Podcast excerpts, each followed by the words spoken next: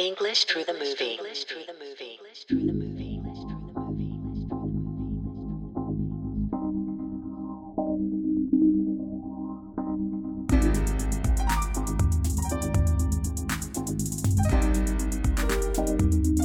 Hey guys, how are you doing? Today, we will take a look at some English phrases. Now, let's get started.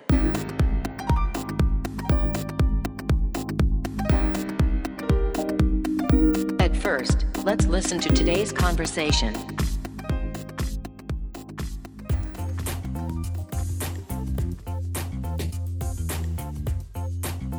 Ken stands at the front door of Now's house. Hi, now, how are you doing? Would you please get yourself out of that bad mood now? H and G. What does that stand for? Hi, and goodbye. This means I have no business with you. How come you forgot this expression? We just watched the DVD, Sleepless in Seattle, starring Tom Hanks and Meg Ryan, and that was in it. I never thought you were this kind of person. You just won't stand for what happened in Omotesando, right? Okay, I was wrong. I apologize, okay?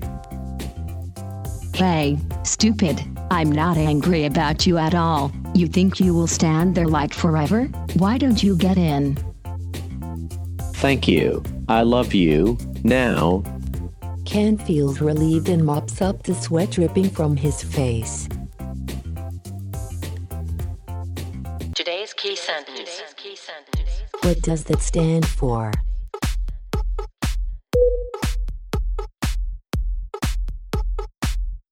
What does that stand for?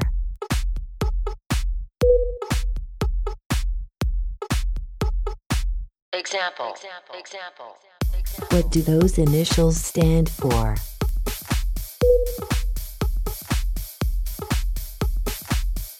What do those initials stand for?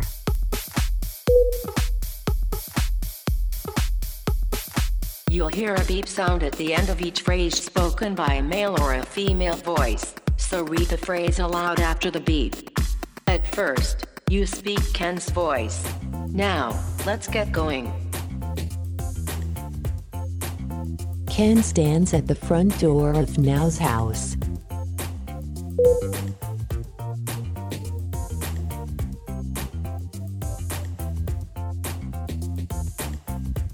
H and G.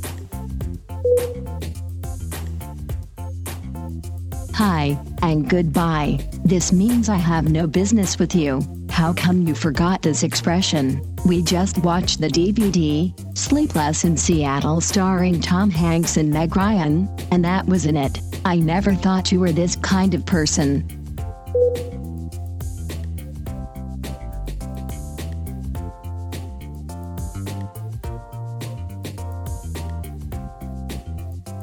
Hey, stupid. I'm not angry about you at all. You think you will stand there like forever? Why don't you get in?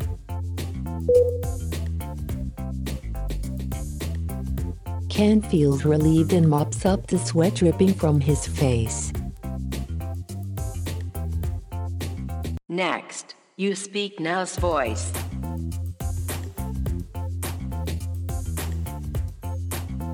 Ken stands at the front door of Now's house.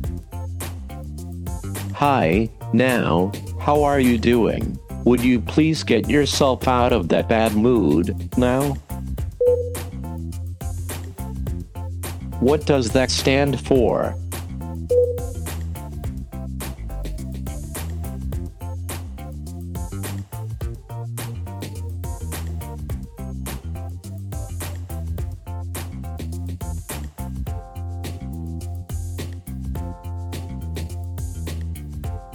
You just won't stand for what happened in Omotesando, right? Okay, I was wrong. I apologize, okay?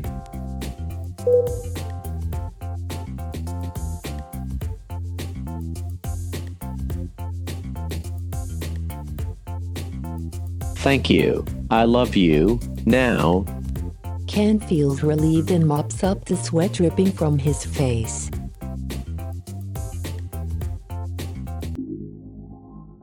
How was it? Let's practice over and over till you can speak smoothly. Please keep posted. See you soon. See you soon. See you soon.